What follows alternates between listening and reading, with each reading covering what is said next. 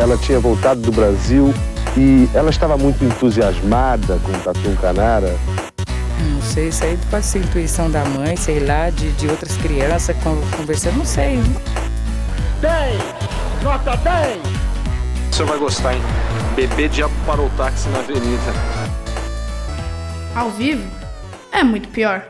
Olá, eu sou o Danilo Corsi. E eu sou a Camila Quinto. No episódio de hoje, vou contar a história de um gringo que caiu de amores pelo Brasil, foi um dos nomes mais importantes na catalogação de espécies da fauna e da flora do país, além de um excelente antropólogo. Na época era chamado de naturalista. Vou falar sobre o barão Georg Heinrich von Langensdorff, um alemão que se tornou russo, apaixonou-se pelo Brasil e realizou uma das maiores expedições da história brasileira. Partiu do rio Tietê e chegou ao rio Amazonas e depois voltou para o Rio de Janeiro. E isso em 1825. A expedição foi uma preciosidade, afinal ela trouxe consigo mais de 100 mil espécies botânicas para estudos, além de mais de 200 desenhos de animais e de comunidades indígenas por onde passaram. Mas todo esse amor pelo Brasil teve um custo muito alto. Langensdorff enlouqueceu depois dessa experiência toda. Mas antes de entrar em tudo o que aconteceu, Camila, quero saber o que o Drinco nos mandou para acompanhar o podcast de hoje. Opa, o vinho de hoje é o Bordeaux Baron de Réau Cuvée Prestige AOP 2014. Eu não tenho a menor ideia se eu falei isso certo, mas... Sei lá também, né? É, eu tentei. É um vinho francês produzido pela vinícola Producta Vignobles, Vignoble, talvez, que tem sido constantemente premiada por seu método de cultivo de uvas e de produção de vinhos de maneira 100% ecológica. Bom para o paladar e para Greta também. How dare you? Mas eu acho que ela ainda também não pode beber. Não, não pode. Esse vinho, amigo, está por apenas 89 barõezinhos lá no drink.com.br. Compre para ajudar a gente, vai. Vai, compra. How dare you? Brinde história? Tchim, tchim. Tchim, tchim. Ich troll nicht, und wenn das Herz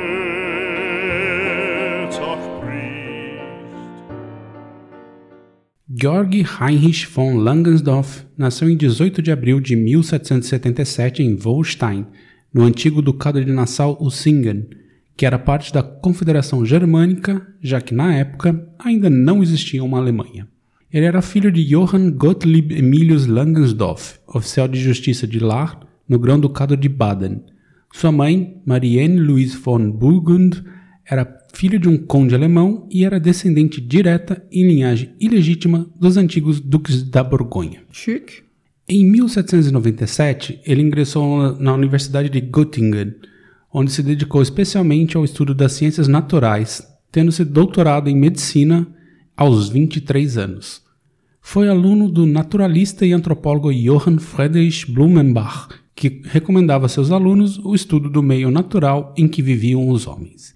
E este professor foi uma influência decisiva em sua vida, mas antes de se tornar um naturalista em tempo integral, o jovem Georg Heinrich foi para Portugal atuar como médico do príncipe Christian August de Waldeck, quando este assumiu o comando da armada portuguesa. O Christian Augusto de Waldeck era um príncipe português. Um príncipe português.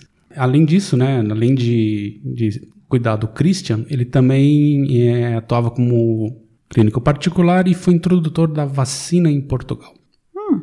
Ali, seu interesse por história natural aumentou e ele se tornou um autodidata. Em 1802, retornou para a Alemanha e juntou-se a uma expedição russa sob o comando do capitão Adam Johann von Krusenstern, a qual deu a volta pelo globo terrestre. Em 20 de dezembro de 1803, ele chegou a Santa Catarina e nasceu um amor imediato pelo Brasil. De tão encantado, afirmou que dera a volta ao mundo e nenhum lugar era melhor do que o Brasil. Era o lugar perfeito. E durante um ano ele ficou por lá, colecionando espécies e estudando a natureza. Ah, eu entendo. Chegar nas praias de Santa Catarina para um alemão. Pois é, né? Eu entendo perfeitamente esse, essa sensação. Mas ele teve de voltar. E aí, em 1808, ao abandonar a expedição em Kamchatka, ele regressou à Rússia via Sibéria. Foi nomeado assistente em botânica na Academia de Ciências de São Petersburgo, onde permaneceu por quatro anos. Naturalizou-se russo e foi nomeado conselheiro da corte. motivo pelo qual também é conhecido com o nome de Grigori Ivanovich Langersdorf. Mas ele não tirava o Brasil da cabeça. Entendi. Então tinha dois nomes, um nome russo e um nome alemão. Um nome russo e um nome alemão. E como ele não tirava o Brasil da cabeça, ele tanto fez que em 1812 ele foi nomeado cônsul-geral da Rússia no Rio de Janeiro, chegando à cidade em 5 de abril de 1813, onde passou a dedicar-se à pesquisa de história natural, etnografia e geografia. Em 1816 ele adquiriu a fazenda da Mandioca, na- Salve. Salve a mandioca. Na província do Rio de Janeiro, nas proximidades de Porto Estrela, que era visitada por cientistas e naturalistas europeus. Consta que apenas de borboletas ele chegou a reunir perto de 1.600 espécies. Gente. E aqui cabe falar que ele foi meio que um dos primeiros a se dedicar totalmente à agricultura sustentável no Brasil, plantando tudo de maneira artesanal. E também era um dos poucos produtores que não usava o trabalho escravo, ele pagava seus funcionários. É, eu quero dizer que os índios plantavam de maneira sustentável. Ah, mas aí tô falando de colonizadores, né? É, então, eu tô achando que essa sua visão tá muito eurocentrada aí. Não, mas é o fato. E, bom, ele pagava seus funcionários, mas na verdade, assim, eram todos imigrantes alemães, né? Ele era bonzinho, mas assim, nem tanto, Com né? os seus, como sempre. né? Em 1816, seguiu com um amigo em viagem pelas Minas Gerais. Pernotaram na casa do amigo Wilhelm Ludwig von Eschweg, em Vila Rica, e foram juntos até o Inficcionado, no Santuário do Caraça. E ali ele decidiu que queria viajar muito pelo Brasil. O que, que é um inficionado? Não sei, é um lugar que tem lá em Minas Gerais, mas não faço a menor ideia. Entendi. Em 1820, Langsdorff voltou para a Europa, onde publicou em 1821 Bemerkung über Brasilien mit gewissenhafter Belungerung für Auswanderern Deutsch, algo como Comentários sobre o Brasil com instruções cuidadosas para imigrantes alemães. Por volta de 1821, em São Petersburgo, ele foi nomeado barão. Barão. No ano seguinte, o agora barão Langsdorff retornou ao Brasil não só como explorador, mas sim na qualidade de embaixador do czar da Rússia, da Rússia, Alexandre I, no Rio de Janeiro. Entendi. Ele era um diplomata também. Virou um diplomata. E russo. E porém russo, alemão. Porém alemão. E aí mais, ele conseguiu ainda 350 mil rublos do czar para financiar uma expedição para mapear a geografia, a fauna e a flora do Brasil. E obviamente o cargo de embaixador foi uma bela atacada para Langersdorff, pois nessa época era proibido que estrangeiros entrassem no Brasil para exploração. Verdade. É, acho que é a Guerra da Lagosta que passou mais ou menos nessa época também, que teve esse, essa treta que os caras ficavam. Sim. Ele tinha na cabeça a experiência do explorador e cientista alemão Alexander von Humboldt, que fora proibido de entrar pelo governo português. Mesmo assim, o Humboldt deu um jeitinho e visitou a Amazônia.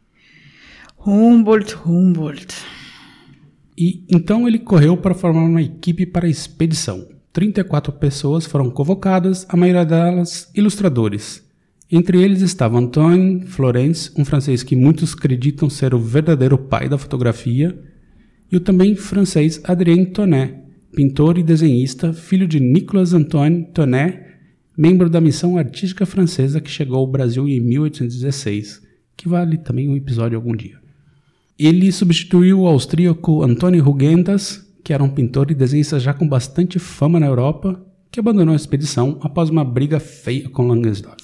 Toné tem, uma, tem um Visconde de Toné, né? Na verdade, depois.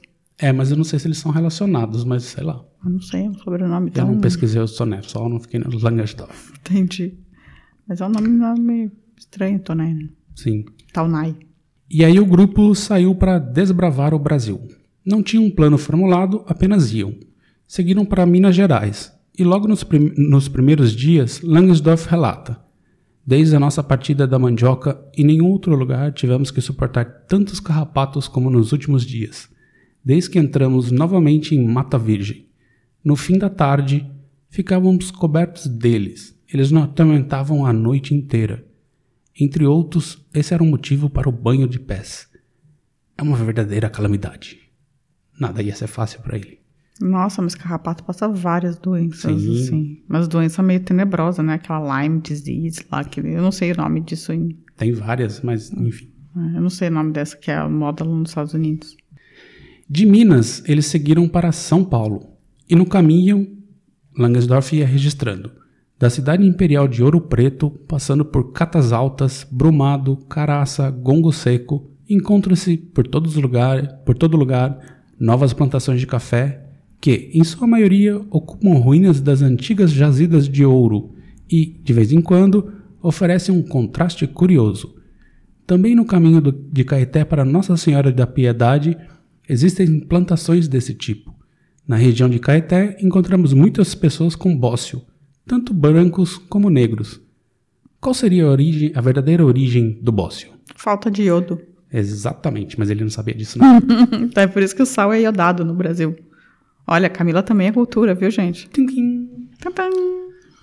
Em 1825, ele chega em Itu, no interior de São Paulo, onde conhece o Dr. Carlos Engler. Esse lhe suge- sugeriu realizar a viagem pelo rio Tietê até Cuiabá e de lá até o Amazonas. E Langsdorff se empolga. Logo depois, parte de Porto Feliz, que é uma cidade do lado de Itu, em direção a Corumbá e em seguida Cuiabá. Era um baita rolê de barco. Sim, nossa. E no caminho ele ia registrando as crendices populares. Vou ler uma aqui que eu achei bem, bem interessante. Chiococa altera é uma espécie de raiz preta de mato dentro. Aqui tem o nome de ca cainca encruzadinha e também para tudo. O padre local trouxe-nos o arbusto de uma planta com raízes, que ele nos re- nos recomendou como o remédio mais eficaz de todas as ervas medicinais. Contou-nos vários casos de curas praticamente milagrosas que ele presenciou. Uma menina estava com suspensão do fluxo menstrual. Há muito estava doente e vinha definhando, além de ter terríveis e frequentes convulsões e ataques. Ela chegou a ser desenganada por todos os médicos e cirurgiões. Após uma breve aplicação da, da decocção da raiz da planta, ela ficou totalmente curada. Amém. Havia também uma senhora extremamente neurastênica, que tinha convulsões só de ouvir uma voz alta. Por ocasião das festas da igreja, quando se costumava soltar, mesmo durante o dia, fogos de artifícios estrondosos, ela tinha que deixar o lugar. Com o uso constante desse medicamento, seus nervos se fortaleceram e ela acabou ficando completamente curada. Oh, É um remédio que se, que se toma dissolvido e que atua com eficácia nos vasos linfáticos, eliminando as aglomerações resistentes mesmo ao mercúrio. gente. Um crioulo, negro livre, nascido aqui, estava com suas glândulas salivares extremamente inflamadas e inchadas, perto de se asfixiar. Eita, Lele. Já tinha se confessado e recebido a extrema unção. Já tinha sido dado quase como morto. Uma senhora mandou preparar-lhe a decoada dessa raiz, e em três dias ele estava totalmente restabelecido. Depois de mastigada, a raiz não é muito picante e é ardida na língua. Ela provoca salivação enquanto é mastigada. Às vezes ela queima, às vezes resfa- refresca na língua, como se fosse hortelã-pimenta. É um estimulante rápido, forte e passageiro. O odor é penetrante, repugnante e nauseativo, e lembra a valeriana. Que horror.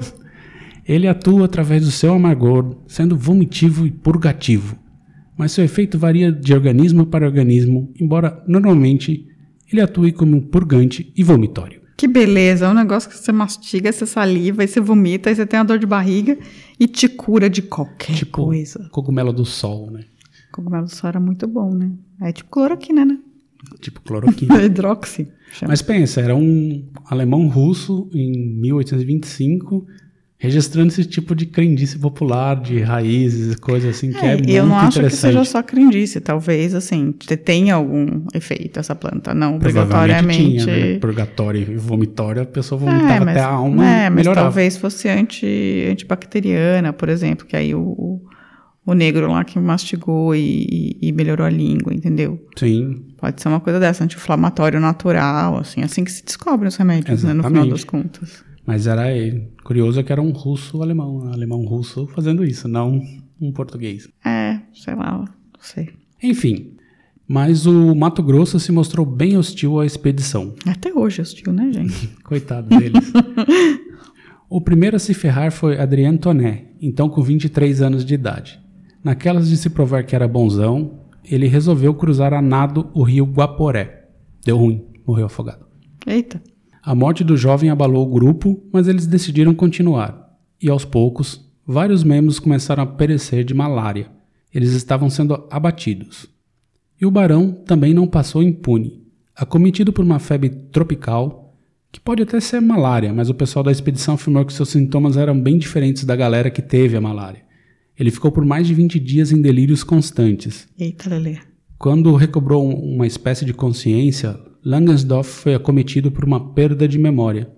Não sabia muito bem o que estava fazendo ali. E essa perda de memória se mostrou permanente. Ele já não tinha mais a capacidade de guardar memórias recentes. Com isso, ele tinha um comportamento arredio. Falava uma coisa, logo depois falava outra. E ali ele ganhou a fama de Barão Louco. Gente, então ele fritou o cérebro, Fritou. literalmente, Fritou o assim. cérebro. E perdeu a capacidade de memória recente. De memória a curto, curto prazo. Entendi. Mas mesmo assim a expedição continuou e em 1829 eles chegaram ao Pará. Dos 34 que partiram, apenas 12 estavam vivos. Jesus do céu, isso não foi uma expedição, foi um um massacre. morticínio. E esses 12 retornaram ao Rio de Janeiro com mais de 100 mil espécies botânicas e mais de 200 desenhos e ilustrações de animais e das comunidades indígenas e quilombolas que cruzaram pelo caminho. Imediatamente, todo o material foi despachado para São Petersburgo. Langensdorff também renunciou ao cargo de embaixador, afirmando que queria mesmo era viver no Rio de Janeiro como um brasileiro. Gente, Ele chegou a casar no Brasil, teve filho no Brasil, é, fizeram um mapeamento, assim, ele tem mais de, sei lá, 150 descendentes direto, inclusive a Luma de Oliveira e a Isa de Oliveira são descendentes dele, a ex-mulher do Ike? a ex-mulher do Ike. Entendi, Luma Isis. Mas logo depois dele falar isso tudo que renunciou ao cargo de embaixador e falando que vai viver no Rio como um brasileiro, ele embarca para a Alemanha para viver por lá e acabou morrendo em 1852 em Freiburg. E para sempre ficou como uma fama de barão louco. Mas tanto a Alemanha como a Rússia reconheceram seu valor, ele nomeando cavaleiro da Ordem Russa de São Vladimir e da Ordem de Santa Ana, da Ordem do Leão de Zachingen, do- de Baden, da Ordem do Mérito Civil da Baviera e da Água Vermelha da Prússia. Olha, ele ganhou vários, vários prêmios. Vários prêmios. E todo o material que ele recolheu ficou praticamente escondido no Jardim Botânico de São Petersburgo por quase um século. Somente no início mil, dos anos 1980 que historiadores e etnógrafos começaram a debruçar pelo mais extenso ma- material sobre história natural e etnografia brasileira do século XIX, que foi feita por um alemão russo. Ah, e aqui cabe falar também que a Rússia pós-soviética até se dispôs a devolver boa parte do material para o Brasil, mas o queridão Fernando Henrique falou, quer não, Como assim? não quis. Falou, não, deixa aí, tá bom. Ai, gente do céu. O que você acha disso?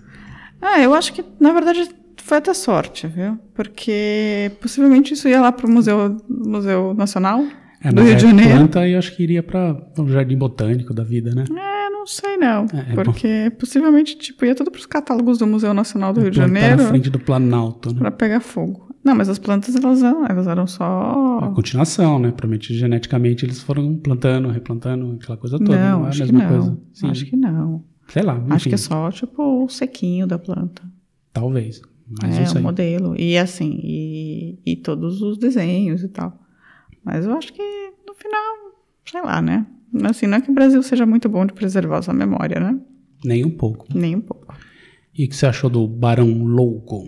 Ah, eu achei. Eu achei que, tipo, é uma história maluca, assim, porque. Na verdade, tinha muitos naturalistas que foram pro Brasil, né? Tem até aquela Emília Stangen, também tem uma outra mulher que também é uma alemã, que também. Aliás, os alemães, eles tinham. Essa, eles têm essa, essa coisa, né? Com, natura, é, com esse naturalismo. De ser naturalista, assim, né? De ir pro, pros lugares e tal. E eles foram muito pro Brasil, assim, né? Tem o Hanstaden também. Tem vários alemães que.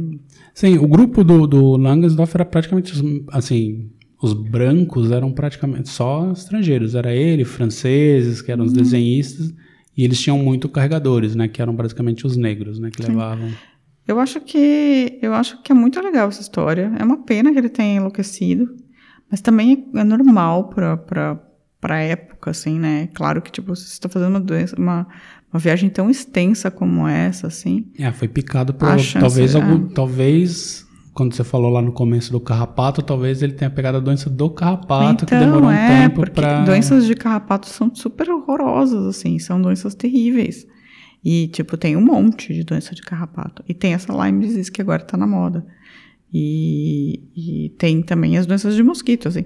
Não é, tipo, em geral, as, as comunidades autóctones, né? Tipo, quando você é de um determinado lugar, é, você já sabe como se prevenir desse tipo de, de picada, ou então você já tem uma certa resistência, né? É, Agora chega- vem um cara que tipo, passou no norte da Europa a vida inteira e vai lá e fica tomando picada todo dia, todos os lugares do corpo, mano, frita o cérebro mesmo, assim, é normal. Já era, né? É normal, assim, você, tipo, é, os mosquitos tudo gritam, e lá vem carne nova, e vai. e, mas é uma pena, assim.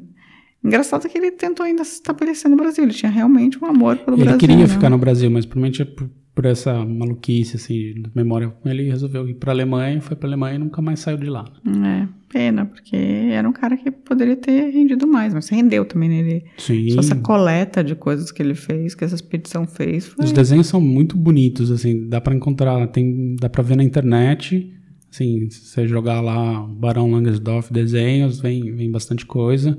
E tem também, assim, você encontra os diários deles, acho que são quatro volumes, são bem extensos, eu não li tudo, eu li, acho que o primeiro, bo- boa parte do primeiro e alguma coisa do segundo. E tem todas essas histórias malucas aí que eu, que eu narrei, assim, ele vai contando, assim, dia tal, papapá, aconteceu isso, as mulas fugiram, mandei os negros buscarem, eles só voltaram no fim do dia falando, não achei, a gente teve que andar e subir 1.600 metros.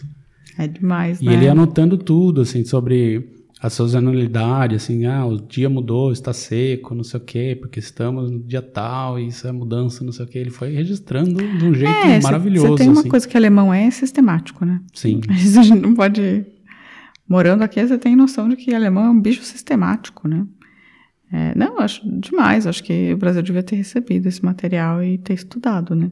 Se tiver paciência, procurem lá e leiam, porque vale a pena.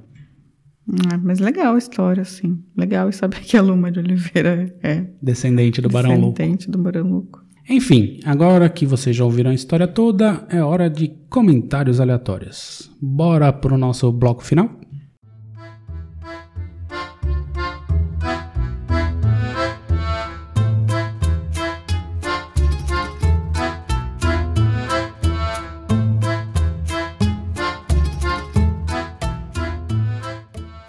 E aí, Camila, se alguém quiser comentar o episódio de hoje, como faz? Bem, se alguém quiser falar sobre o Barão Louco, é, pode mandar um e-mail pra gente no contato arroba muito pior muito com, ponto com, muito pior muito com ponto br. Tô eu louca aqui. Pode mandar um e-mail no Segura o vinho do barão que não dá pra falar direito. um contato arroba muito pior ponto com ponto br.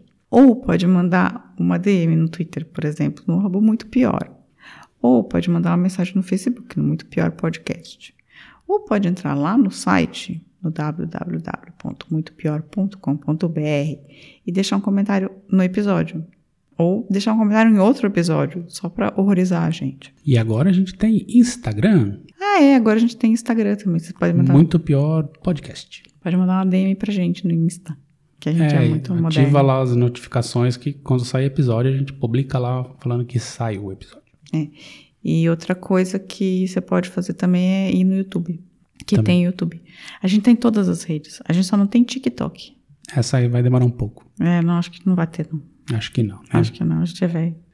E antes de- da gente terminar, eu quero falar lá pro Marcos, o arroba Pradolaz, lá no Twitter, que já vamos pesquisar bem a pauta que você sugeriu. É bem boa e tensa do jeito que a gente gosta. E pro Marcelo Lopes, lá do YouTube, fala que você pode ir pro diabo que eu carregue, desgraçado.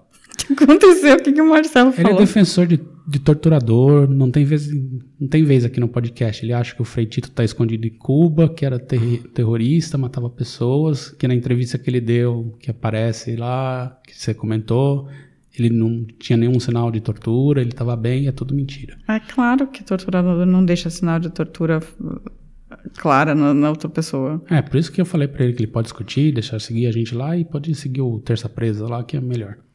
Entendi. Gente do céu, o Frei Tito foi torturado sim, gente. Por favor, tá? Pois é, tem os negacionistas, né? É, o tomador de cloroquina. lá. Ele enlouqueceu e morreu. Foi horrível a história dele. Não, Pode- mas ele tá escondido em Cuba. Ele Pode- morreu. Ele morreu. Não, o, o Marcelo acha que ele tá em Cuba, com o Fidel. Ah, o Fidel morreu também. Né? Mas isso não dá pra explicar isso pra uma pessoa, né? É, não, tá bom. Então tá. O Frei Tito morreu. Tá. Só queria É. dizer isso. Ele se matou, inclusive. Mala dos infernos. Spoiler alert. Enfim, é isso. Semana que vem estaremos de volta. Para xingar vocês. Não, só o Marcelo. Um beijo. tchau, tchau. Tchau.